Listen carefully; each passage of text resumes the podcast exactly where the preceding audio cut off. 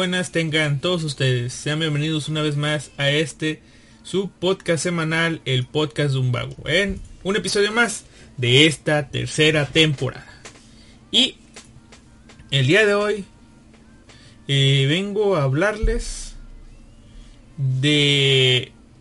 Ah, miren, acabo de ver la fecha, pero bueno, de un manga, o bueno, de unos mangas y de un autor que acabo de conocer gracias a Panini Manga México. Así es, el día de hoy vengo a hablar eh, en un tema corto de este de, manga, ¿no? O sea, pero antes que nada quiero agradecer a todos eh, aquellas personas que me escuchan, ya sea en Spotify, Evox, Google Podcasts, Anchor, eh, donde sea que nos sigan y gracias a eh, Luis Garca que siempre le da así su main corazón en Twitter y a Yuki Soto que no falla nunca en el main corazón en Evox. Gracias a ellos dos y obviamente a todas las personas, vamos, anímense, no, no hace daño darle un pequeño like ahí en cualquier este lado o dejar un comentario, ¿no? El día de hoy eh, quiero hablar, le digo, de dos mangas sencillos. Tienen la temática de que ambos son de, como les digo, de, son de un mismo autor. Uno de ellos lo conocí gracias a, les digo, Panini Manga México. Y el otro, pues investigando para este podcast, dije, de hecho este podcast, no les voy a decir la hora que lo estoy grabando, pero ya es altas horas de la noche. ¿Ok? Altas horas de la noche. Pude haberlo grabado antes, unas horas antes, pero cuando me puse a investigar para dar algunos datos de este de este mangaka en lugar de irme a mi fuente confiable de siempre que es manga updates para los mangas dije vamos a checarlo en Anilist ya saben Anilist.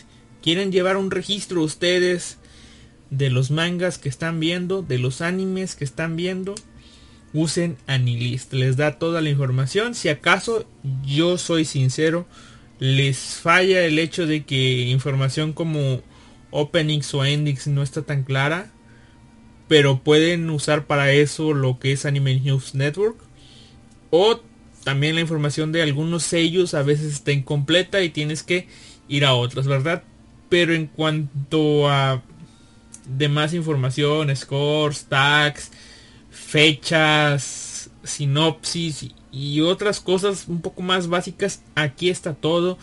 Les digo, está la aplicación para para la PC que es Taiga. Lo puedes sincronizar. Está la aplicación para celular. Para bueno, un smartphone.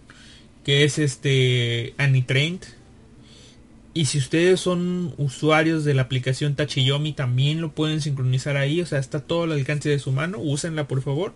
Anilist. Y pues recuerden seguirme ahí como Alistair, ahí estoy. también tiene su apartadito ahí Anilis como tipo red social que, que, va registrando las cosas, pueden comentarlo y todo. Pero como la plataforma está enfocada para el público de habla inglesa, pues obviamente yo casi no lo utilizo, ¿verdad? Pero de vez en cuando dejo unos comentarios o de vez en cuando alguien me deja un like, un me encorazona para algunos capítulos que voy viendo. Está bien, ¿no? Y eso no me quiero meter tanto ahí, pero estando revisando Anilist en lugar de Mango Updates, eh, ya saben, si ustedes usan Mango Updates sabrán que es una interfaz un poco vieja, un poco antigua, a la old school, sin tanto gráfico bonito que ver. Acá sí. Y dije, puedo hacer lo que siempre hago, eh, ver todos los trabajos que hizo un autor.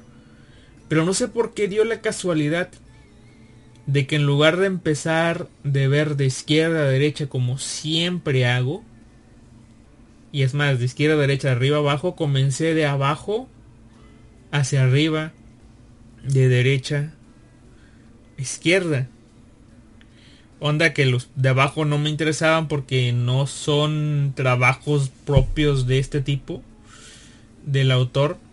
Son trabajos que sí, él hizo el arte, de hecho me llamó la atención porque hizo el arte de un manga y un anime que no sé si sean considerados de culto o no, pero hay gente que lo aprecia mucho, que se llama Rainbow. Eh, Nisha Rokubo no Shinchin. Eh, hizo este... El arte de este manga. Pensé que iba a ser el... Iba a... ¿Cómo les diré? Iba a enfocarme a hablar mucho de este tipo de trabajos del autor. ¿Por qué? Porque dije yo, ah, pues es un manga famoso y eso, o sea. Pero pues solamente hizo el arte, ¿no? Así que. No digo que el arte no sea bueno ni nada de eso, pero. Eh, pues la historia no es de él, ¿no? Después comencé a ver, ah, mira, tiene este manga del cual les voy a hablar, pero ah, mira, a su derecha está este otro. Me llamó la atención, dije, eh, voy a verlo, ¿no? Pues parece un doctor y eso, voy a leerlo y luego ver los demás. Pero dije, lo voy a ver, me doy cuenta de que solamente tiene siete capítulos, abro el capítulo, tiene varias páginas, muchas páginas. Pero dije, ok, voy a comenzar a leerlo. Cuando comienzo a leer la primera página dije, ah, caray. Me regreso leer la sinopsis. Digo, ah, caray. Y luego terminé leyéndome todo este manga y contrastó mucho con el otro que leí. O sea, hasta el momento no le... No sé por qué hasta el momento no les he dicho el nombre del autor, los nombres de los mangas. Si de una u otra forma en el... En la carátula del podcast que ustedes ya están viendo, en el título del podcast que ustedes ya están viendo, ya, ya saben de qué carajo estoy hablando, así que no sé por qué tanto secretismo de mi parte, pero bueno, antes de comenzar a hablar de esto, eh, quisiera, ¿cómo les diré? Ya que estos dos mangas y el autor son de son de una temática que algunos pues ahora sí que que les gusta déjenme ver por aquí está survival ta, ta, ta, aquí está del género Déjenme ver. Acá le voy a decir para no errar. Pues sí, del género horror, terror, como quieran llamarlo usted, ustedes. Quiero contarles algo que, si bien ya conté por encimita en el chat de la Japanex, sé que muchos de ustedes no, no están tan, pues, familiarizados con ese chat. El chat de la Japanex en Telegram, ustedes están invitados ahí. Simplemente si encuentran el enlace de invitación que está en el blog de la Japanex, eh, pues al momento de entrar, y si van a entrar, pues simplemente interactúen como una persona normal, ¿no? Porque si no, de otra forma, eh, nuestro antibot se activa y los va a eliminar. Así que compórtense como una persona normal y, y ya no es un chat agradable. Digo, si te acostumbras a él. Pero eh, yo hace unos días les conté a ellos y ahora a ustedes que tuve un sueño. Eh, podría entrar en la categoría de pesadilla, pero no sé. Yo lo quise plantear de una forma de que, o sea, sí estuvo muy feo, por así decirlo. Siento yo que digamos que la trama del sueño eh, no está tan no estuvo tan cabrón o sea no es que un monstruo me persiguió o algo así.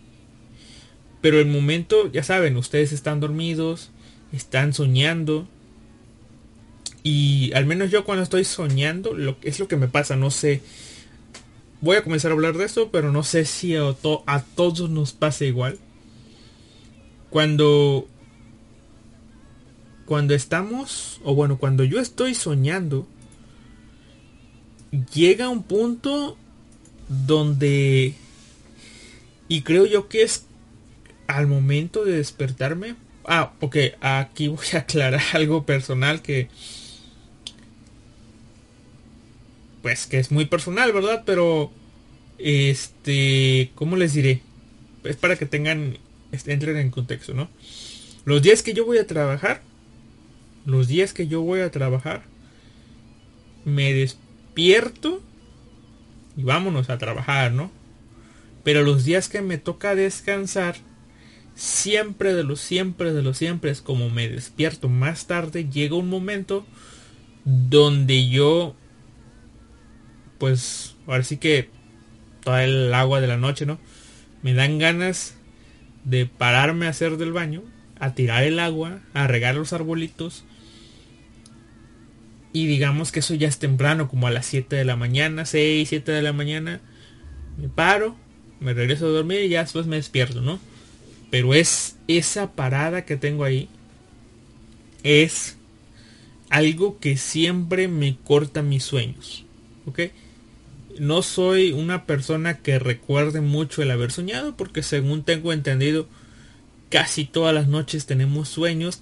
Solamente que son muy pocos los que recordamos al despertar. Según yo tengo entendido eso. Pero eh, sueños que recuerde yo al momento de despertar son muy pocos, la verdad. Y el común denominador es que cuando ya sea que me toque trabajar o ya sea que apenas voy a parar al baño, ahí en ese momento, en esos lapsos, cuando no sé, mi cuerpo ya sabe que se va a despertar, mis sueños se cortan y en ese momento como que toda la información del sueño, al menos eso siento yo cuando me estoy despertando, se carga mi cerebro o se pasa mi memoria. Al menos esa es mi sensación. De que todo el recuerdo del sueño es como que ¡pum! Se transfiere a la carpeta de memoria y ahí recuerdo. Y es, es cuando me paro todo dormido de que ah, estaba soñando, ¿no? O sea, soñé esto, soñé tal cosa, soñé esto otro. Y en esos últimos minutos previos a despertarme es cuando, digamos que, les digo, proceso todo lo del sueño. ¿Ok? Y este sueño del cual les voy a contar me pasó de que al menos sí recuerdo todo eso y la sensación fue una sensación digamos que muy pegadora, ¿no? O sea, sí lo sí sentí todo, ¿no? O sea, cuando desperté yo me sentí así de, ah, cabrón, o sea, fue de... Creo que desde aquella vez que yo les conté que me desperté y con la sensación de que afuera había zombies, desde esa vez no me sentía tan así de raro de que, ah, de que mi sueño me, me impactó tanto, al menos en los primeros minutos de, del día. ¿sí? Pero a su vez sentí que estuvo un poco cagado porque, como les digo, que como algo así como que mi cuerpo ya sabe que se va a despertar, la última parte del sueño siento yo que estuvo influida por esto y terminó de una manera muy cagada. Así que se los, se los voy a contar ya, ¿no? Lo del sueño, ¿no? Y es gracioso porque no recuerdo cómo, por qué, y cómo, por qué comenzó y todo eso, ¿no? La cosa es que yo recuerdo en este sueño que era, pues, pues era yo, ¿no? O sea, estaba viviendo una vida tranquila, pero yo me imaginaba que vivía en una ciudad onda de que yo vivía en un edificio donde había departamentos, ¿no? O al menos eso yo me imagino.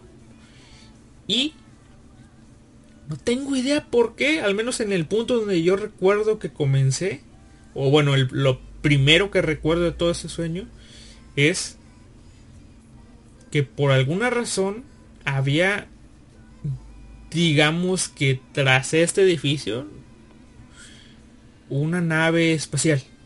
Sí, o sea, tal vez me imaginé una ciudad de Monterrey común y corriente así como ahora, pero yo en un, en un edificio cuando vivo en una casa, ¿no? Una casa normal. Pero me imaginaba viviendo en un edificio de departamentos. Y atrás, no sé por qué había una nave espacial. De estas acá futuristas. Eh, no sé, tipo nave de Halo o algo así. Ahora que estoy probando el Halo. Eh, no sé, algo así. Una nave. Y por alguna razón sentía yo que debía usar la nave para irme a la mierda de el planeta Tierra. No sé por qué. No sé. Y no recuerdo más. Pero yo sentía que debía abordar la nave. ¿Ok? No sé si había algún peligro o algo y una nave. Uh, apareció una nave, ¿no? Pero yo tenía que irme a la nave. Al menos eso yo sentía en el sueño. Eso sentía que era mi misión, digamos. Así que fui la primera vez.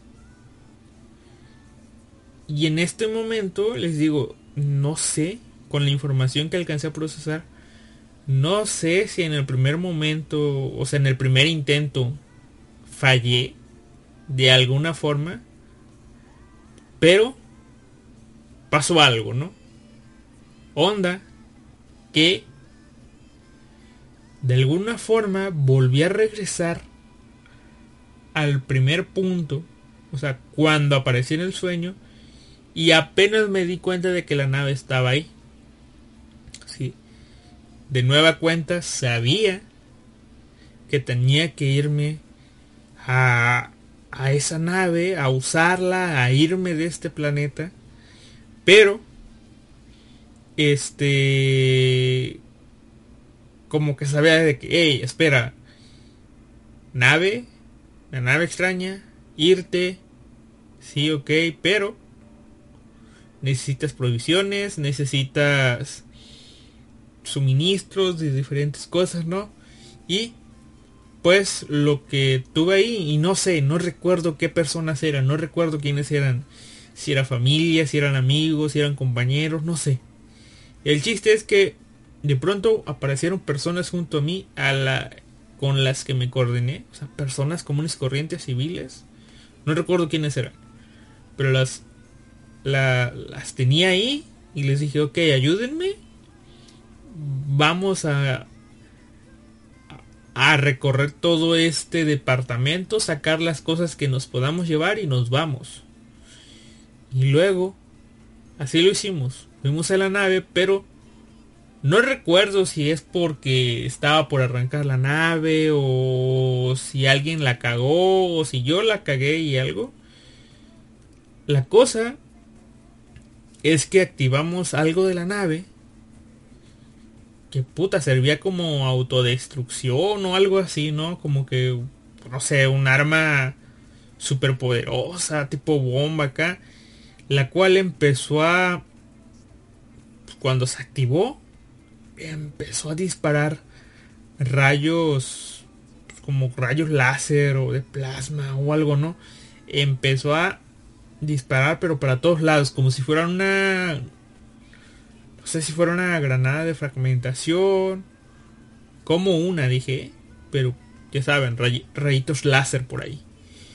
O, o si no sé qué otra cosa, se me fue la se me fue la palabra ahorita, pero algo así que, que botara rayos por todos lados. Y estos rayos eran tan intensos que terminaron destruyendo el planeta Tierra. Yo estaba ahí en la nave, el planeta hizo boom. Una explosión grande, obviamente. Me morí. Pero inmediatamente, ¡pum! Volví a aparecer de nuevo ese edificio. Volteo, está la puta nave ahí.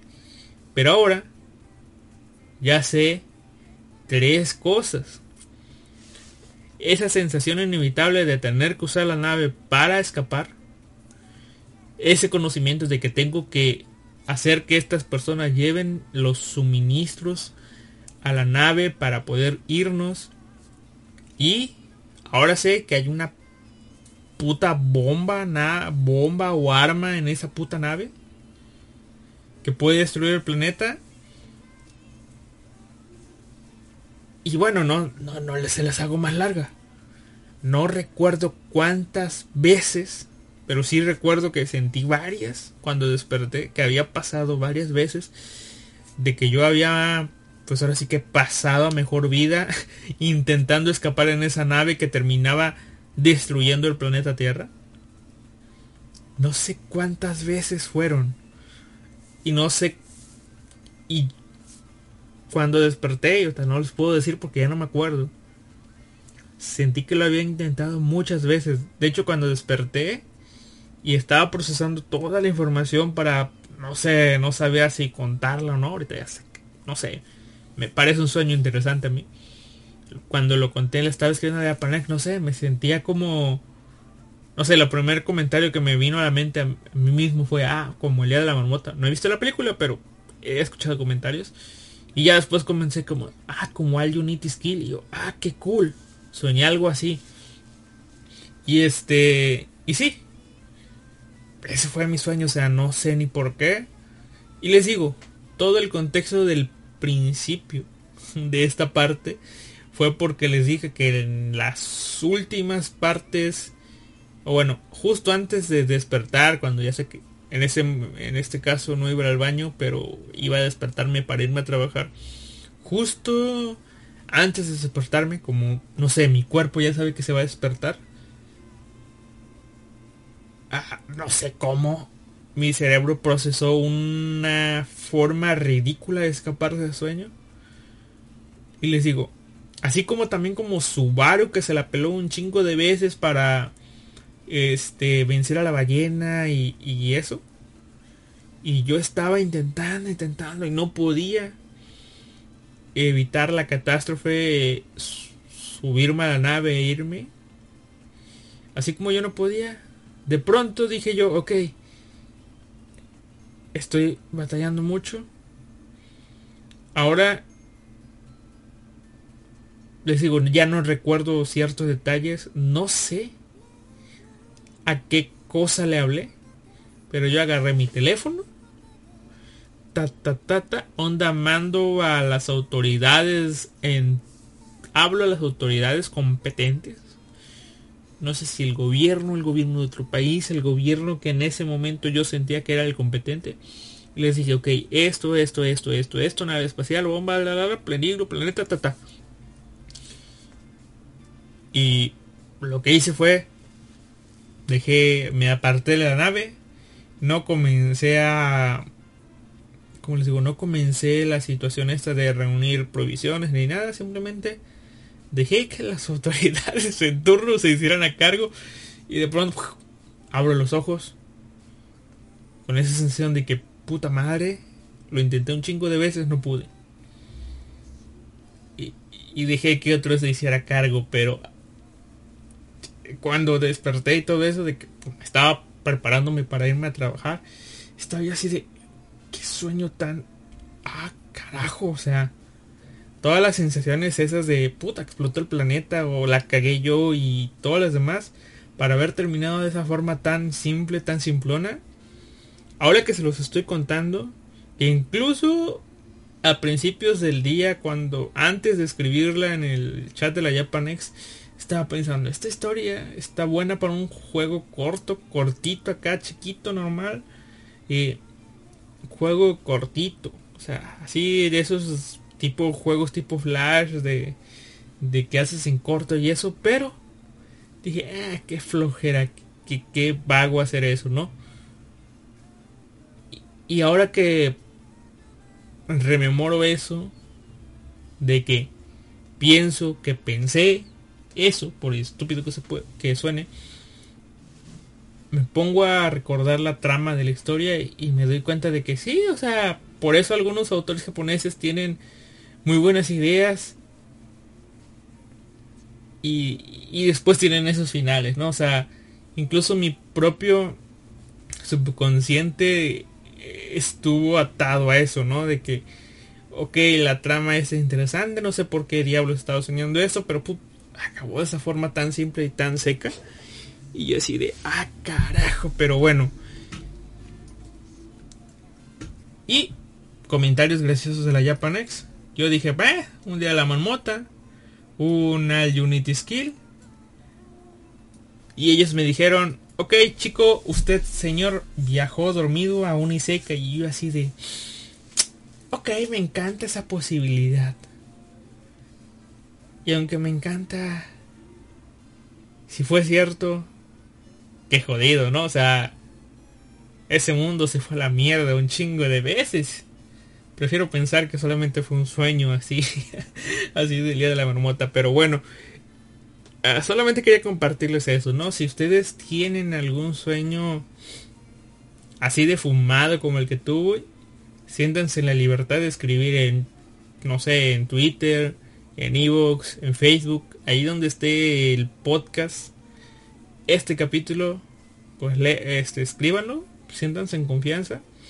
Y si me lo permiten, eh, en la siguiente, en una siguiente ocasión, pues eh, lo leeré aquí. O si no, si solamente quieren compartirlo para pues compartirlo, pero sin que aparezca en el podcast, pues también díganmelo, ¿no? Estaré encantado de, de leer de leer sus este sus sueños bien fumados, ¿no? Y les digo, ah, por cierto, aclarar, no consumí nada. Eh, nada, o sea, yo soy chico sano, no, no consumo nada, o sea. O sea, nada, absolutamente nada, así que no tengo idea de por qué el cerebro creó ese escenario de esa forma.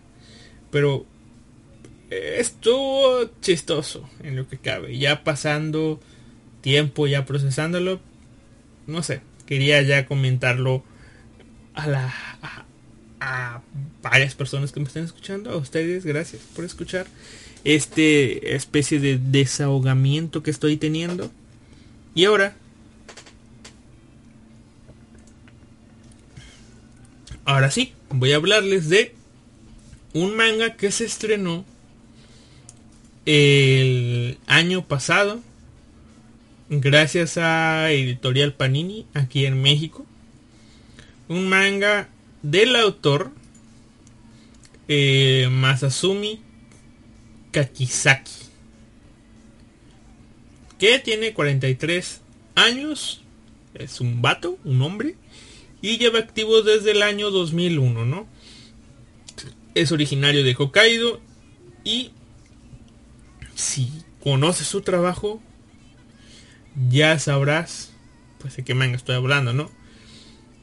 El manga en cuestión es Hide Out de pues esto todo. El manga Hide Out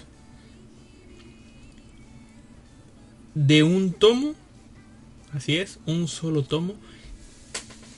Eso les digo, para mí el terror no es tan atractivo porque les digo, no me gusta mm, asustarme o no me gusta sentir cosas desagradables cuando, bueno, de algún medio de entretenimiento, ¿no? Suelo evitarlo. Suelo evitar este tipo de temas, pero de vez en cuando no está mal leer, leer algo así. Y que Panini trajera uno de estos mangas y que aparte es un este pues como les diré un producto de un solo tomo pues es sumamente les digo es, atractivo al menos para mí. Desde que lo anunciaron a principios de año tal vez el año antepasado no sé no recuerdo vi que ah Hideout un manga de terror sí ay qué hueva pero es un solo tomo oye dime más, ¿no? Y pues es como lo terminé comprando, de hecho lo compré cuando salió. Aquí dice que salió en diciembre de 2021, creo que fue una de las últimas compras de manga del año. Eh, tal vez por la segunda o tercera semana cuando salió, o sea, la semana que salió lo compré. Y lo tuve guardado aquí en mi librero, de hecho todavía ni lo tengo guardado en sí, simplemente agarré, vi un espacio en el librero donde tengo los mangas más nuevos que ni siquiera he acomodado bien, ahí lo dejé. Y dije, algún día voy a hablar de él, de él, de él, de él, de él, de él. Pero siempre le estaba cortando vuelta, le estaba cortando vuelta. Hasta que por fin, el día de hoy, este, decidí pues, leerlo. Lo que provocó que también leyera otro de sus trabajos. Y si bien en un principio este manga, déjenme ver si va para atrás o va para adelante este tipo, ¿ok? Eh. Ok, este manga es del año 2010. Y me confundió porque el autor en ambos mangas usa fechas. Ah, qué cabrón. A ver, déjenme ver. Sí. Ok. en ambos mangas usa fechas y, bueno, sí me, me, está moviendo, ¿no? Pero bueno. Creo ya saber más o menos cómo va la cosa, pero bueno. Hideout. Les voy a leer la sinopsis y ya después doy mis impresiones, narraciones y eso. O sea, antes que nada, quiero decirles que bueno, el manga Hideout va a ser muy difícil para mí hablar de él sin spoilers. Así que bueno, si planean leer Hideout de Panini, pues tal vez vaya siendo de que le corten y solamente se van con el sueño, ¿no? O sea, y si no, pues eh, a darle, ¿no? Además, eh, no está disponible en estos momentos en Panini, se acabó. Hay que esperar a las reimpresiones para tener su tomo. De, entrada les digo, el tomo tiene sus hojitas blancas, como a mucha gente le gusta. No es tanto de mi agrado, pero hojitas blancas, hojas a color, eh, cubre polvos, o sea, una sobrecubierta con una texturizada, o sea, eso le da tremenda tremendo valor, ¿no? Al menos para mí, o sea, wow, dije yo. Y la les voy a hablar de la portada. La, portada es la que seguramente usé para eh, la portada de cover del podcast, del episodio. Así que van a saber un poco ustedes más o menos a lo que me refiero. En la portada eh, es una portada de color café, digamos. Con el nombre del manga que es Hideout. Y hay una. hay unos dedos que están desgarrando no sé, imagínense ustedes como un, el papel o algo así. Y salen unos dedos así todos feos. Y en el fondo se ven unos ojos. Onda de que es una lectura superficial de la sinopsis de Panini en ese momento, las temáticas y eso. Yo me imaginaba que Hideout, al ser un manga de un solo volumen, su historia iba a ser algo, no sé, sobre fantasmas o espectros. No sé, algo así. Pero toda la historia fue algo completamente diferente. ¿Sí? Y les digo, están avisados de que no me es posible en estos eh, en este manga hablar sin spoilear algunas cosas por el hecho de que, ah, mire usted, está muy corto, ¿verdad? Así que bueno, igual voy a hablar, voy a tratar de no dar tanto detalle para que si ustedes lo quieren disfrutar después, pues puedan hacerlo, ¿no? Aparte el dibujo es, digamos que no es tanto de mi agrado este estilo de dibujo, pero para el manga va bien, ¿ok? No es que no sea bueno, de hecho el dibujo siento yo que es bueno. digo, en las personas comunes y corrientes normales, eh, hay dos, tres, pero en las partes donde sí tiene que darle ahora sí que pincelazos, pincelazos, no no son pincelazos, son, pues ahora sí que arte, digamos. El arte de las partes que importan está, está genial, así que, eh, vale la pena por eso. Y que es un manga que Tal vez sé porque es físico, un manga en físico. Me lo eché en menos de media hora, o sea, es muy fácil de leer, una lectura digerible, eh, fácil de asimilar, fácil de entender, predecible en algunos casos, pero bueno. Les digo, la sinopsis dice, Seichi Kirishima, Seichi Kirishima un escritor frustrado con problemas familiares toma unas vacaciones en pareja en una paradisíaca isla fuera de Japón. Ahí se revelan sus verdaderas intenciones. Sin embargo, las cosas se salen de control y pronto se ven vuelto en una pesadilla inimaginable. Ahora, ya con esta sinopsis que se puede leer eh, en la contraportada del manga, me llega a mí eso de que, ah, un manga de terror en una isla. Si bien Japón es una isla, acá se están refiriendo a una isla más pequeña. Me recordó a varios mangas de horror que se desarrollan en, islas donde, ah, pues pasa esto, pasa lo otro, hay cultos, hay monstruos, hay fantasmas, hay ovnis, cualquiera de estas cosas, ¿no? Y digo yo, ok, ok, ok, ok, ok. Sí, chido, chido, chido. Pero ya sé más o menos por dónde va este manga. Pero, eh, para mi sorpresa, el manga no siguió, digamos que el desarrollo común que siguen esas historias de problemas en la isla, sino que su trama, digamos, su avanzar es un poco, pues sencillo, pero se complementa con eh, flashbacks que son antes del comienzo de la historia y que con el paso de, del desarrollo eh, pues se complementa uno con la otra y te cambia la manera en la que vas este entendiendo los personajes digamos ¿por qué? porque te plantean la historia, al menos gran parte de, del tomo, pareciera ser que se desarrolla en un lapso de, no sé, cuestión de días, que es muy rápido, digamos, o sea, el lapso de tiempo es muy rápido, pero eh, con el principio del manga, piensas tú que va a pasar más tiempo. Pero conforme vas leyendo, tú dices, ok, ok, no está pasando nada de tiempo, el tiempo es muy rápido. Incluso llegas a pensar que, ok, la última parte de a qué sentido viene.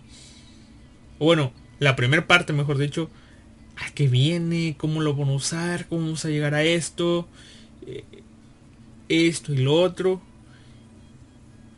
Pero si todo fuera, digamos, enfocado en el presente, entre comillas, pues dos capítulos y ya está.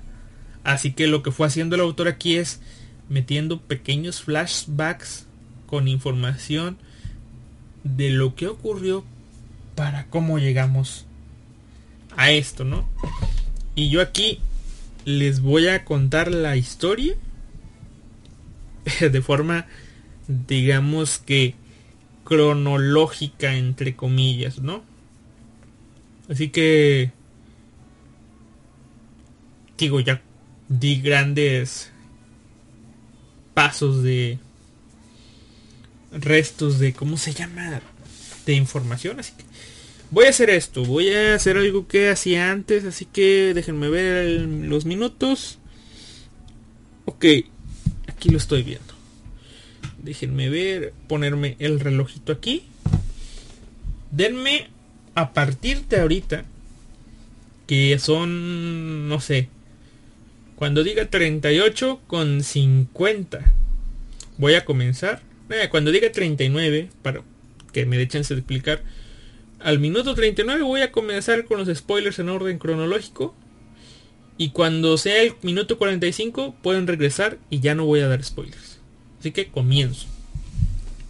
Eh, esta historia comienza, les digo, con Seichi Kirishima, un autor, bueno, un escritor frustrado, que supongo yo que escribe novelas o algo así, que comienza su viaje a una isla con su esposa para recuperar su relación. Quiere hacer las paces según él. Pero su, esposa desde un momento se ve que es una esposa algo mamona, muy... Ah, sí, o sea, como que es alguien que ya no quiere estar con su esposo. Pero le dice, ok, venimos aquí, vamos a recuperarlo de lo que nos pasó, de lo que pasó. Tenemos que sanar y eso. ¿Qué fue lo que pasó? Resulta ser que este tipo se quedó sin trabajo. O sea, este era alguien, no sé, que tal vez sí le iba un poco bien, relativamente bien empezando. Y su esposa era alguien que estaba acostumbrada a tener lujos, a tener esto, a tener lo otro. Y pues era muy a menudo donde ella salía de compras y se compraba, ya saben, bolsos caros, ropa cara, ropa de diseñador. Onda de que gastaba un chingo de dinero. Y su esposo, pues de pronto, pues pierde su trabajo, pierde sus ingresos. Y ya saben, pierden ingresos, pero pues la esposa sigue gastando dinero como si estuviera normal o como si incluso estuvieran gastando más. Ganando más, que diga. Así que, pues al tipo ese lo están rechazando de una y otra y otra y otra vez hasta que termina pidiendo trabajo en una editorial muy pequeña y le dan trabajo de, pues no sé, pareciera ser que de transcriptor. Donde que escribe textos de audio, ¿no? Tal vez para un periódico, para notas o algo así. Y nos cuentan que un día de estos, el tipo estaba trabajando en su casa, como ya era lo usual que trabajaba desde casa. Y de pronto le hablan a la tipa esta, a su esposa, que ya tiene un hijo con este tipo, un hijo muy pequeño, y le dice, ah, sí, quiere, de compras, sí, claro, vamos, vamos de compras. Ok, ok, sí, vamos a aprovechar que este vato está en su casa, trabajando y todo eso. Va al, rumbo al cuarto o oficina de este tipo, toca la puerta, obviamente el tipo no contesta. ¿Por qué? Porque tiene audífonos, está escuchando algo y y no escucha que le tocan la puerta y le dicen, oye, me voy a ir, te voy a dejar al chamaco ahí, vámonos. Y se va. Ay, no lo voy a alcanzar a hacer en cinco minutos, así que vamos a intentar darle... Ah, Este, sí, tal vez en cinco minutos no lo voy a, no lo voy a hacer. Acabo de darme cuenta de que el reloj que estaba tomando como referencia eh, es, no, no está bien. Así que igual seguiré intentando. Seguimos con la transcripción de la, de la historia, ¿no? Este... Vamos a ver, ¿en qué me quedé? Ah, sí. Bueno, la tipa esta le dice al tipo, ok, te dejo el chamaco. El tipo no oye porque tiene audífonos, pero la tipa ni se da, ni, ni le interesa, o sea, ni confirma que el tipo le hizo caso. Y se va deja al niño ahí a su cuidado. El niño obviamente es un niño, comienza a hacer cosas, ve, ah, la ropa está tendida afuera, viven, no sé, en un segundo, tercero, cuarto piso. El balcón está abierto, el niño con muy buenas intenciones quiere quitar la ropa, no alcanza, va por un banquito y cuando quiere quitar pues una ropa que está ahí, ¡pum! Se va y se cae. Ya saben, cae al piso y pues termina muriendo. Después, el esposo, unos segundos después tal vez, el esposo dice, ah, al fin terminé. Y se quita los audífonos y dice, ay, mi vida, mi amor, vamos a festejar, papá ya terminó el trabajo. Su esposa no responde, para nada, no responde, ni un, este, nada, nada. Sale, ve que su esposa no está, el niño no está, ve que afuera están, pues, las pantuflas del niño, una escalerita, está tirada, y entonces el tipo se asoma por el balcón y ve que su hijo está tirado afuera, pues muerto. Y es entonces cuando comienza la de Black, de de este matrimonio. El niño se murió, eh, hacen un velorio, en el velorio obviamente toda la gente está hablando, que dice, oh sí, el padre es el único que estaba en casa con el niño, la esposa no estaba, eh, las culpas del esposo, y es donde todos comienzan a culpar a este vato de que ha tenido, pues ahora sí que la culpa. Y ahí me quedo y me digo, ok, ok, ok, sí, el esposo tiene, sí, es negligencia de parte de los dos, pero la esposa es la que sigue gastando, la esposa es la que no confirmó. Pero esto, nunca me puse de acuerdo en quién tiene la culpa. Nunca. Terminé el manga y nunca de los nunca de los nunca me puse de acuerdo. Hola, ¿qué tal? Les dije que al minuto 45 iba a terminar de dar los spoilers fui alguien realmente demasiado iluso. Gracias a ustedes que se brincaron a este minuto, pero eh, quiero pedirles que me den 10 minutos más para hablarles del otro manga, donde sí, pues ahora sí que largo y tendido, ¿no? Así que si me esperan 10 minutitos más, adelántenlo ustedes si no quieren oír spoilers. Así que bueno, 10 minutitos más. Al minuto 55 regresan y ahora sí, ahí está, ¿no? Ok, seguimos con la reseña. Les digo, el tipo este es acusado, termina pasa mucho tiempo, bueno, pasa varios meses, no sé, no sé cuánto tiempo pasó. La cosa es que el tipo pues comienza a sentirse así muy mal de que él trabaja, trabajaba, trabajó y él solamente quería hacer, vivir una familia feliz y eso, ¿no? Y es por eso que planeó ese viaje. Planeó ese viaje y todo eso. Decidió ir a una isla donde pues le contaba a su esposa de que hay una dicen dicen que hay una cascada donde podemos todas las paredes que van ahí viven felices para siempre, ¿no? Así que vamos a ir y la esposa dice, así ah, crecen eso. Y eh, Van al bosque, se pierden o selva, no sé. El tipo dice, ok, ya no tengo gasolina, tenemos que bajarnos. Está lloviendo. Y el tipo le cuenta la historia de que, ok, dicen que en esta isla, por estos lugares, hay personas que desaparecen muy a menudo muy a menudo desaparecen. La mayoría de ellos son turistas que nunca más regresan. Y pues de vez en cuando encuentran huesos ahí tirados, ¿no? Ya, de hecho ya es normal que encuentres huesos. A lo que la esposa dice, ah, ok, ok, ok. Este tipo de lugares, tú un escritor frustrado, de seguro no viniste aquí para reconciliarte conmigo. Estás viniendo aquí porque quieres material para tu, tu novela de segunda que debes estar escribiendo, ¿no? Y aquí es donde yo pensé, ah, ok, qué hijo de puta. Sí, tiene razón, está pidiendo todo esto y los monstruos van a venir con algo y ahí se le va a ocurrir algo.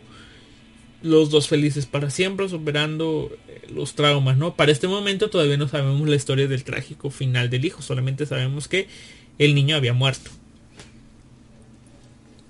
Pero es ahí donde el tipo saca una llave. De eso es una perica, así las conocemos acá, una, llave grandota. Y su intención es asesinar a su esposa. Así es. Este plan de la isla de Sierra, ir a una isla donde hay desapariciones y es común encontrar huesos es matar a su esposa, deshacerse de ella. Y es ahí donde pues el tipo la ataca. Y de pronto pues la tipa se medio defiende con una piedra y huye. Huye, entra a una cueva.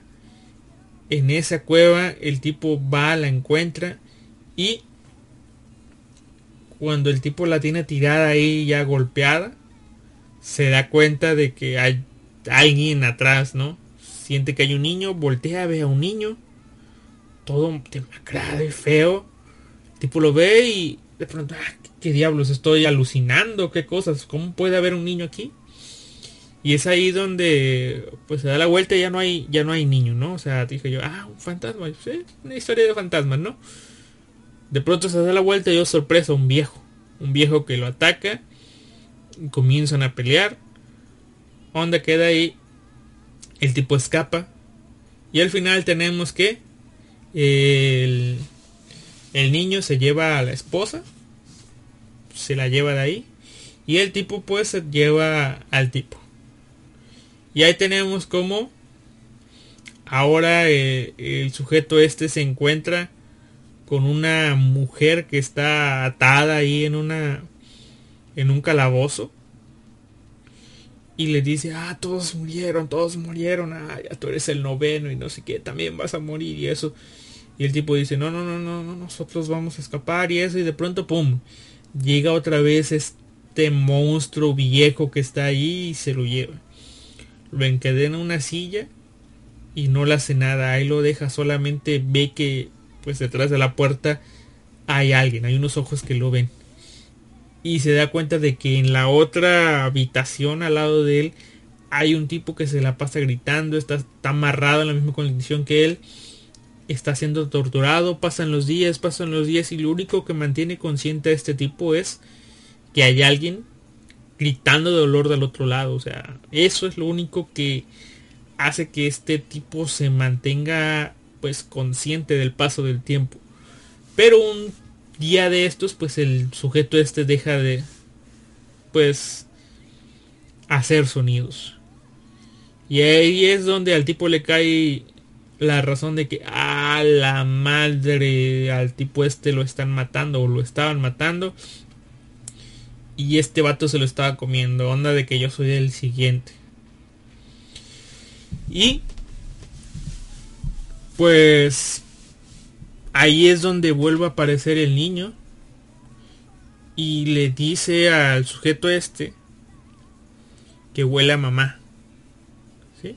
Ah, no, no, perdón, me, me faltó una parte, ¿no?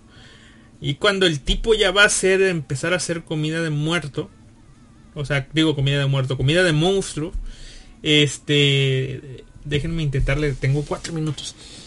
Eh, el tipo va intentando hacer comida de monstruo. Aparece la esposa, le hace burla, dice, ah, tú me querías matar, ahora te van a comer a ti.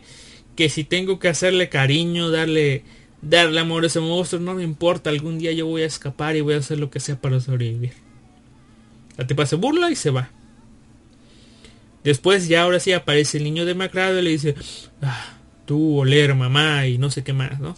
Y el tipo le dice, mamá, y dice, ah, la, la, mujer esa que está ahí es tu mamá. Y el tipo, el niño dice, sí, sí, sí, papá se enoja, ¿no? De tener amarrada mamá porque no quiere que se vaya. ¿Ok? Entonces el, el, tipo este le dice, ok, ok, ok, esta es mi oportunidad. Niño, tú quieres ver a tu mamá, yo sé dónde está, si me desamarras, yo me voy. Yo me voy, yo te llevo y vámonos, somos libres, ¿no? Y, aquí empieza una carrera, digamos, del tipo para llegar a donde está su madre, porque se enteró de que su madre estaba atada con cadenas porque ella sabía cómo escapar de ahí. ¿Sí? Sabía cómo escapar de ahí y por eso su misión es llegar a pues al final. En el camino se topa con que literalmente su esposa ya le está por darle amor a este monstruo. Y el tipo este aprovecha para matar al monstruo. O sea, lo, lo, machetea bien, bien cabrón. Machetea a este tipo. Y, y cuando el protagonista y el monstruo están peleando, la esposa decide, ok, vámonos a la mierda de aquí. Y se va y se escapa. Y justo cuando está por encontrar la salida y dice, me voy a la mierda de aquí. El monstruo que ya había dejado de pelear con su esposo. Su esposo agarró rumbo a la otra chica. El monstruo alcanzó a la mujer esta. Y como vio que iba a escapar, pues la mató. Onda de que la esposa ya se murió. El sujeto este llega a donde está... ¿Cómo se llama? Donde está la chica esta. Y... Eh, pues decide salvarlo, ¿no? Ahí tiene una pelea épica con el monstruo. El monstruo este termina muriendo. Y el tipo este le dice, ok, ya estamos aquí. Ahora niño que me recuerdas a mi hijo, tú vas a ser mi hijo. Tú vas a ser mi esposa. Y le dice, ok, suéltame. Y es ahí donde sabemos de que el tipo este desde un inicio planeó este viaje para matar a, su esposa, pero antes mató a sus suegros que le habían hecho la vida pues también imposible a él, ¿no? Así que él ya había matado en Japón, ahora planeó matar a su esposa, ya se murió su esposa, encontró su nueva familia y entendió el por qué el viejo este lo tenía ahí, ¿no? O sea, encontró este, esta cueva como un refugio para él y su familia. Esta nueva familia, la familia adoptiva y terminó convirtiéndose en un monstruo igual que el monstruo al que había matado. Y terminamos la reseña de este manga aquí. Gracias por regresar, ustedes que regresaron. Y sí, es muy difícil resumir este manga en 15 minutos, yo lo sé. Pero más o menos eso que le conté es lo que pasó. Obviamente hay unos cuantos detalles de los que se me pasó. Ustedes que me están escuchando de corrido sin importar los spoilers. Eh, pues la verdad está un poco más entretenida leer el manga. Pero en fin. Ese final que les conté es más o menos. Obviamente. El manga. Te deja fuera o sea, te dejan claro de que en sí no hay nada sobrenatural, simplemente es el ver como un hombre común y corriente que solamente tenía, digamos que un sueño, eh, o bueno, un anhelo, el cual era tener una familia feliz, una esposa, un hijo, de pronto, ¡pum! Su, su, vida va en picada, picada, picada y en lugar de encontrar una solución cuando está en el fondo, termina encontrando una, digamos que una falsa salida. Y al final él termina eligiendo ese camino que tú no, ¿cómo les digo? Pues ese mal camino que él cree que es la respuesta correcta. Y me terminó teniendo esa sensación de... ¿Qué diablos podemos sacar de este mango? O sea, al final... El monstruo... O sea, todos tenemos un monstruo dentro. ¿Qué le podemos encontrar? No sé. No tengo idea, pero me quedé con eso todos tenemos un monstruo dentro o todos podemos ser un monstruo. Solamente hace falta que ciertas cosas se alineen para que pasen estas cosas. Así que bueno. Lectura recomendada, más o menos. Si les gusta el género, sí, este, se los recomiendo. Y si no, pues... Eh, no sé, es que es un solo tomo. Un manga de un solo tomo. tienen mucho que perder. Aparte, ver algo diferente a lo que están acostumbrados a ver de vez en cuando eh, es relativamente bueno. Así que solamente lo dejo sobre la mesa. Hideout se, se escribe Hide Out con H H y de out. Así. Y out. Hide out. Escondite. Y es un manga que se publicó de 2000, de junio de 2010 a agosto de 2010. O sea, una serialización muy corta. Y ya. Ahora. Cambiando completamente de tema y sin temor a spoilers. Porque pues porque nada. ¿Ok? Voy a hablarles brevemente. Porque este manga es un manga que la verdad sí estoy... Eh, pues sí lo recomiendo. O sea, al menos yo lo estoy recomendando como una lectura para estos tiempos que vivimos. Es un manga del mismo autor de Masasumi Kakizaki. Pero es una historia que publicó en 2008. Tiene 7 capítulos, un solo volumen. Esta no está eh, pues de manera legal.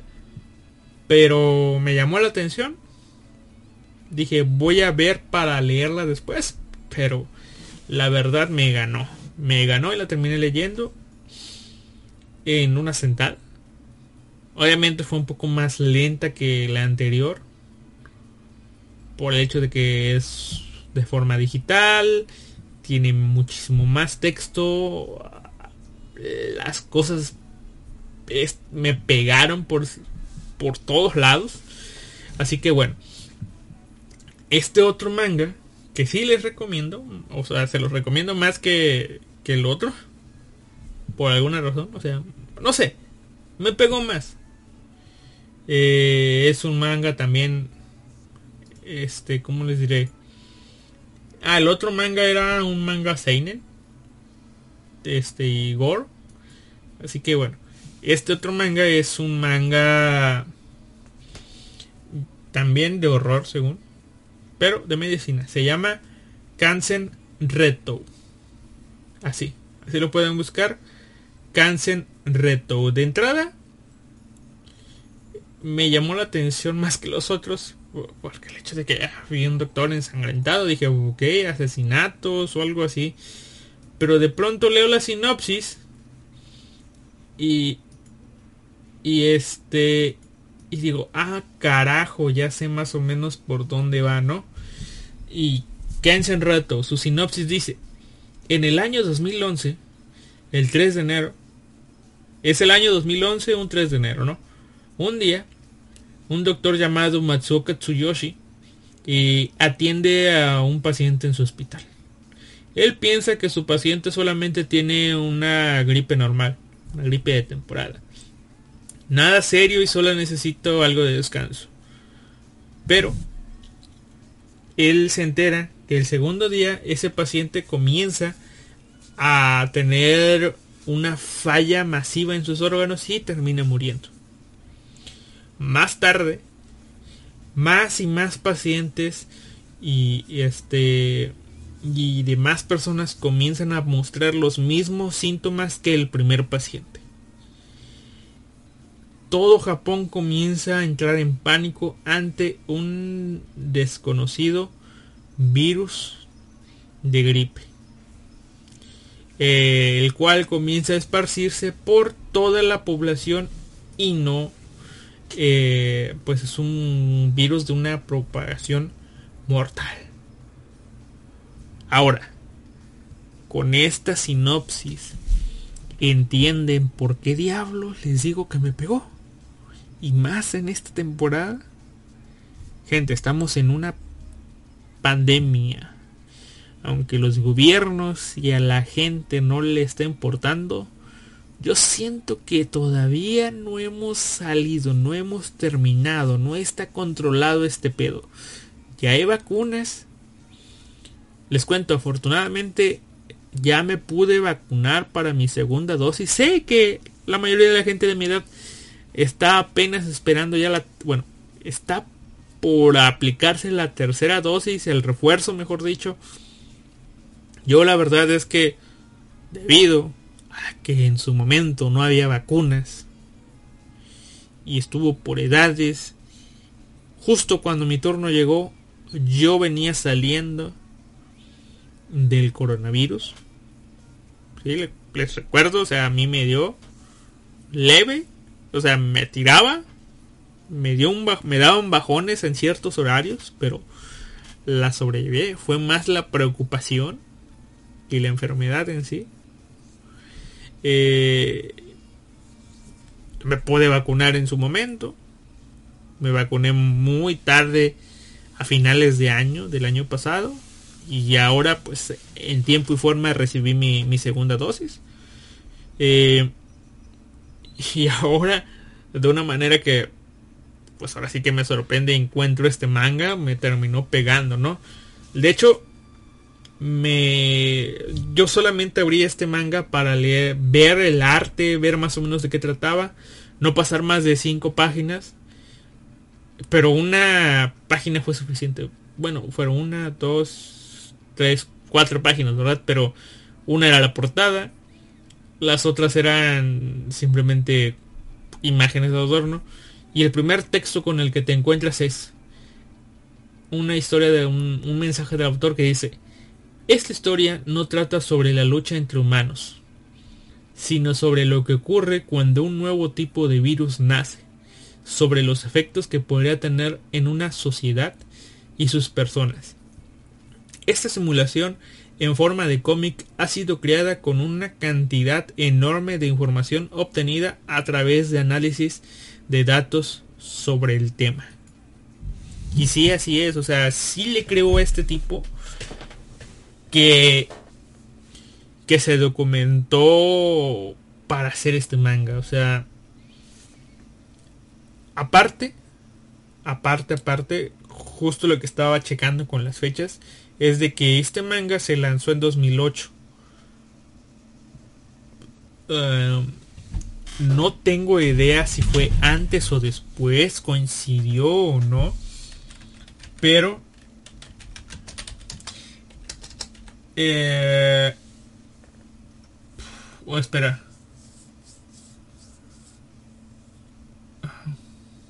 Déjenme ver. Déjenme ver. Déjenme ver en qué año fue H1, N1. No sé en qué año fue. A ver. Influencia H1N1. Origen. Origen. Ah, miren. Incluso fue antes. Qué cabrón. Puta, si ahorita me... Si ahorita pegó, imagínense lo que... Para los que conocieron ese manga y lo que pasó el año que vi, el año que siguió. O sea, este manga fue de 2008. Y al siguiente año hubo una epidemia de pues, de influenza, ¿no? Un virus, una variante, una mutación o algo así, ¿no? De hecho, a, como fue más o menos la historia, eh, cuadraba más o menos, por eso yo pensé que, que el autor había aprovechado lo que había pasado, pero lo que yo pensé que había aprovechado el autor pasó un año después, así que pues sí, el tipo sabía, o bueno, el tipo sí se documentó, porque tal vez en su, en su documentación dijo, ok, más probable que una epidemia surja de estas formas, y miren, así surgió una epidemia que sí, que sí, este, que sí pasó en la vida real, ¿no? Eh, este manga de siete capítulos, les digo, Al final muestran a un grupo de doctores batallando o luchando contra una nueva enfermedad. ¿Sí? Una nueva enfermedad que no saben y nos muestran más o menos cómo sería el protocolo de qué pasó o qué pasa en estas situaciones. Y te hace imaginar cómo diablos está pasó lo que pasó con esta epidemia que está, o bueno, pandemia que estamos viviendo de, del coronavirus, ¿sí? Y aparte con las cosas que pasan en cuanto a cierres, a cuanto a aislamientos, cuanto a recomendaciones, cuanto a reuniones con reporteros, suposiciones y todo eso.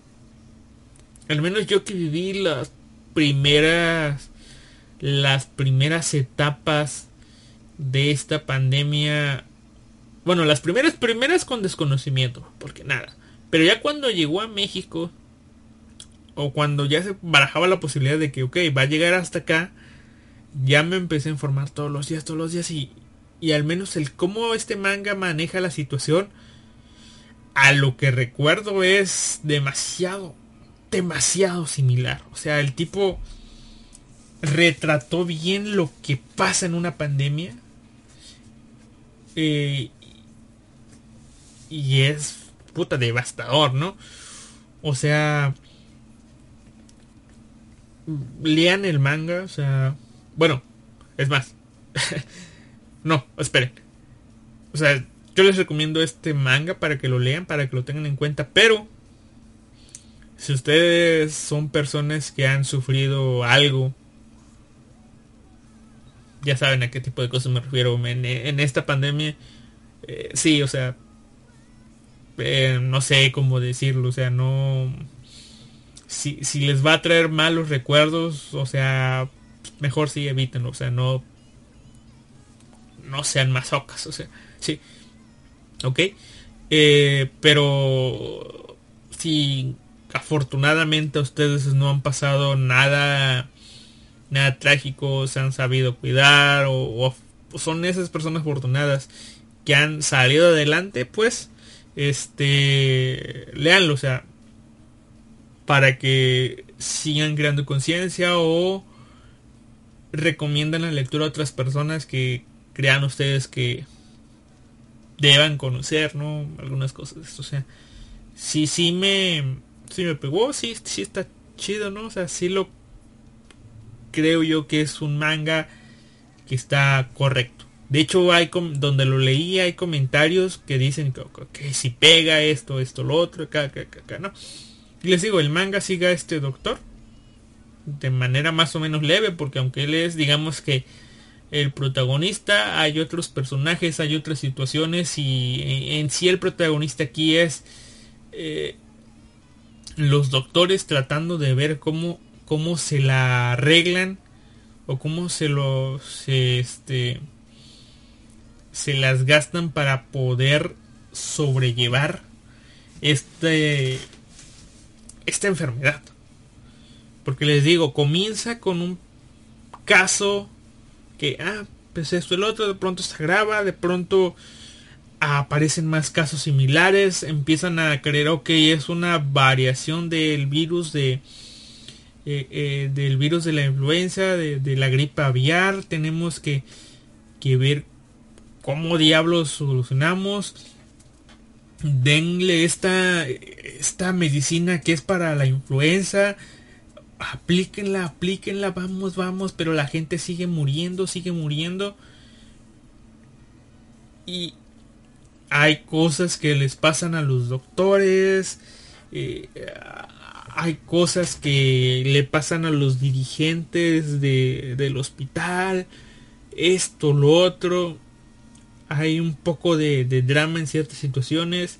De hecho, incluso muestran una cosa de que, ok, todo se originó en este, eh, digamos que en este lugar. En este lugar, o sea, de hecho esta subtrama, digamos, fue una que sí me tocó, sí me rompió. No les voy a decir en qué acaba, pero eh, sí, sí me pegó. Es esto. Hay una enfermedad que apareció en, es, en este municipio, ¿no? No me acuerdo cómo se llama. ¿Cómo se llama? ¿Cómo se llama la ciudad donde aparece? Se lo acabo de leer, pero se me olvidó aparece en, en, este, en esta ciudad, apareció el paciente cero, digamos. ¿Ok? Apareció el paciente cero, muchas personas están infectando y coincidentemente en esta ciudad, en este pueblito también, hay una granja con muchas... Eh, es una granja de pollos, digamos. Y por estas fechas más o menos, muchos este, se encontraron que muchas gallinas amanecieron muertas. Y se sospechaba que todas murieron por gripe aviar. ¿Ok? Un lugar con una granja de pollos. Muchos pollos amanecieron muertos por gripe aviar y en el mismo espacio temporal, digamos, apareció el paciente cero y empezó a propagarse la enfermedad. ¿Sí? Onda de que esta cosa que parece puta, este, una influenza, acá, pues una variación de la gripe aviar. ¿Sí? Y todos pensaron eso, todos se fueron sobre eso, tratamientos similares para tratar de llevarlo, pero esta enfermedad era problemas respiratorios que se agravaban, culminaban en, ya escupir sangre, fallo eh, total de todos los órganos, ah, neumonía, dificultad para respirar. El tratamiento era aplicar estos antivirales para una influenza común esperar a que funcionara, eh, conectarlos a respiradores, pero mucha gente iba muriendo, iba muriendo, iba muriendo, iba muriendo. Se dio que la vacuna iba a estar en mínimo seis meses, pero mientras tanto tenían que tratar de controlar esa esa epidemia esa, y los números no hacían más que crecer, crecer, crecer. El número de infectados iba en aumento, el número de muertes iba en aumento. La pues ahora sí que la tasa de muerte era en un principio porque en un principio va de día 1, día 2, día 3, ta, ta, ta, ta.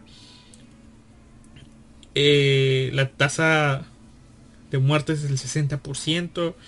Muchas personas están muriendo. Los doctores no duermen, viven aislados en el hospital. Y... Y wow, es... No sé. Es tan real. Es tan... Esto está pasando aquí esto pasó aquí, mejor dicho, en este mundo. Eh, la realidad supera la ficción. Eso es lo que dice, ¿no? Pero bueno. Eh, eh, ¿Qué más? Después. la incluso aparece la OMS aquí, o sea, la Organización Mundial de la Salud, manda colaboradores a Japón y esto y lo otro. Y hay una investigación en la granja que es el punto donde todo se originó. Están pensando, ah, acá pasó esto, pasó lo otro, ta, ta, ta. investigan, investigan, investigan. Pero hay una cosa rara en esto. El dueño de la granja está sano. Es el que está en contacto con, o bueno, está en contacto con las aves, está sano. La hija está, pues vive ahí, una estudiante, está a salvo. Pasa nada. De pronto llegan los resultados de este virus y... Ok gente, eh, no hay un virus de la o sea, no, no es un virus de gripe aviar, es un nuevo virus, ya se clasificó esto lo otro. Sí es un virus que parecido y todo eso, pero no tiene nada que ver con la gripe aviar, no es gripe aviar, no se originó ahí. Investigando todo eso, lo que pasó fue que el paciente cero, o sea, fue el paciente cero con la pareja la pareja también enfermó, obviamente, su esposa, pero el paciente cero se murió. La esposa sobrevivió de alguna forma. Lo que pasó es que no sé, no me queda claro que el, pero fue el que el padrastro de uno de los dos viajó a una isla, eh, ya saben, por ahí por, por Asia, contrajo este virus, lo importó a Japón y ahí se hizo el desmadre, ¿no? En el avión se esparció todo, y toda la pasan imágenes devastadoras de gente muriendo en las calles, un montón de pájaros carroñando cosas, son imágenes impactantes, o sea, cosa de que preferimos no creerlos, pero no me extrañaría que imágenes de, o sea, cosas como las relatadas en este manga hayan pasado en este mundo en esta epidemia, en estos años que han pasado, ya no sé cuántos van, dos, tres casi, no tengo idea, pero eh, es un nuevo virus, este virus lo llaman Blame. Y hay que luchar y luchar y luchar para eh, seguir este sobrevivir, ¿no? La humanidad contra un virus y es horror porque es algo que puede pasar. En es cuando el tipo lo escribió, si yo de hecho se me agrada miedo porque es algo que puede pasar. Es algo que pasó. Y es algo que está pasando. Y es algo que puede volver a pasar. O sea, es algo que se asusta. Y bueno, Ah, en estos siete capítulos hay un montón de de cosas que puedes aprender, digamos. Cosas que tú puedes recordar de casos y anuncios y noticias que ya leíste en estos años. Hay tramas, hay dramas, hay cosas que son, llegan al punto de, ay cabrón, que, que me pega, ¿no? Pero al final, pues, termina un poco novelesco. Pero la solución que, que nos dan en este caso mientras llega la vacuna es de que hay unas frases muy bonitas al final. Esas se las voy a dejar a ustedes para cuando lean el manga. Pero al final aparece, o sea, una manera de sobrellevar eh, a los, bueno, o tratar a los pacientes. Les digo, este manga se escribió en 2008. La solución que dan al final es un tratamiento, digamos que algo arriesgado, el cual consistía, o se vio, mejor dicho, en pacientes tratando o que habían contraído ébola. Y ya saben, esa enfermedad que putas, el ébola está a la orden del día a veces. Y según ese manga había ocurrido unos casos en África y habían llevado a cabo un tratamiento donde pacientes que se curaron del ébola eh, los doctores llevaron a cabo una transfusión de sangre, o bueno, de suero, supongo yo que de plaquetas, de pacientes curados a pacientes que estaban enfermos y eso, eh, pues de ocho pacientes, cinco salieron vivos, pero que la comunidad europea dijo, no, ni madres, este paciente, esta, este, esta enfermedad o sea, este tratamiento no es muy arriesgado, no se puede, no se, son mamadas. Pero ella le dijo, o sea, prueba esto y va, ¿no? Anda que el protagonista se lo prueba y eh, termina, pues, una transfusión de sangre de un paciente que sobrevivió y descubre que sí, esto funciona. Y pues, que son 12 años después. No sé si sea el mismo tratamiento en sí, pero que yo recuerde,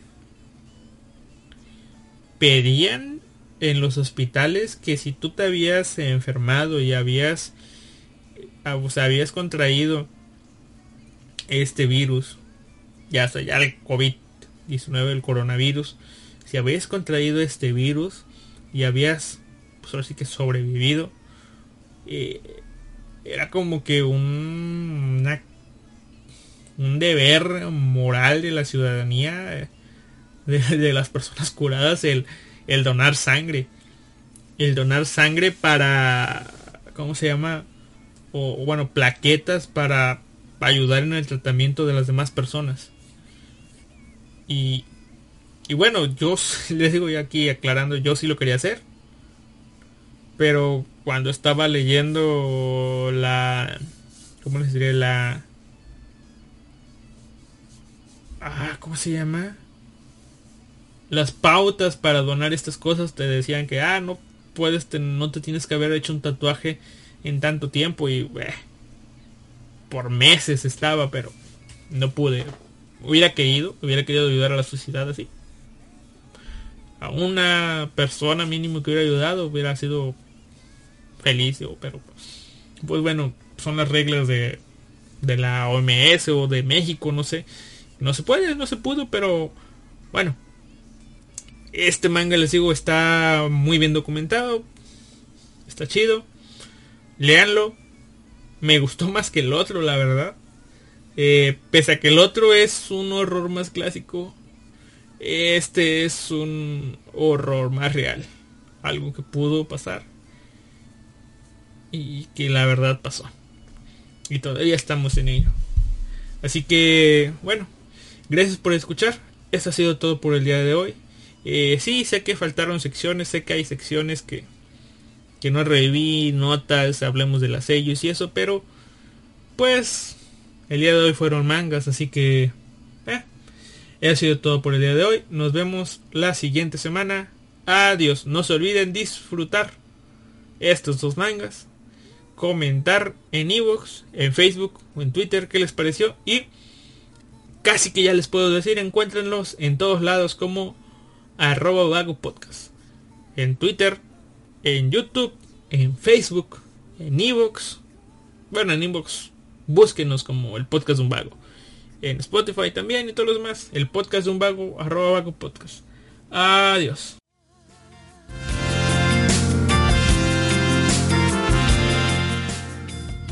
Coman frutas y verduras.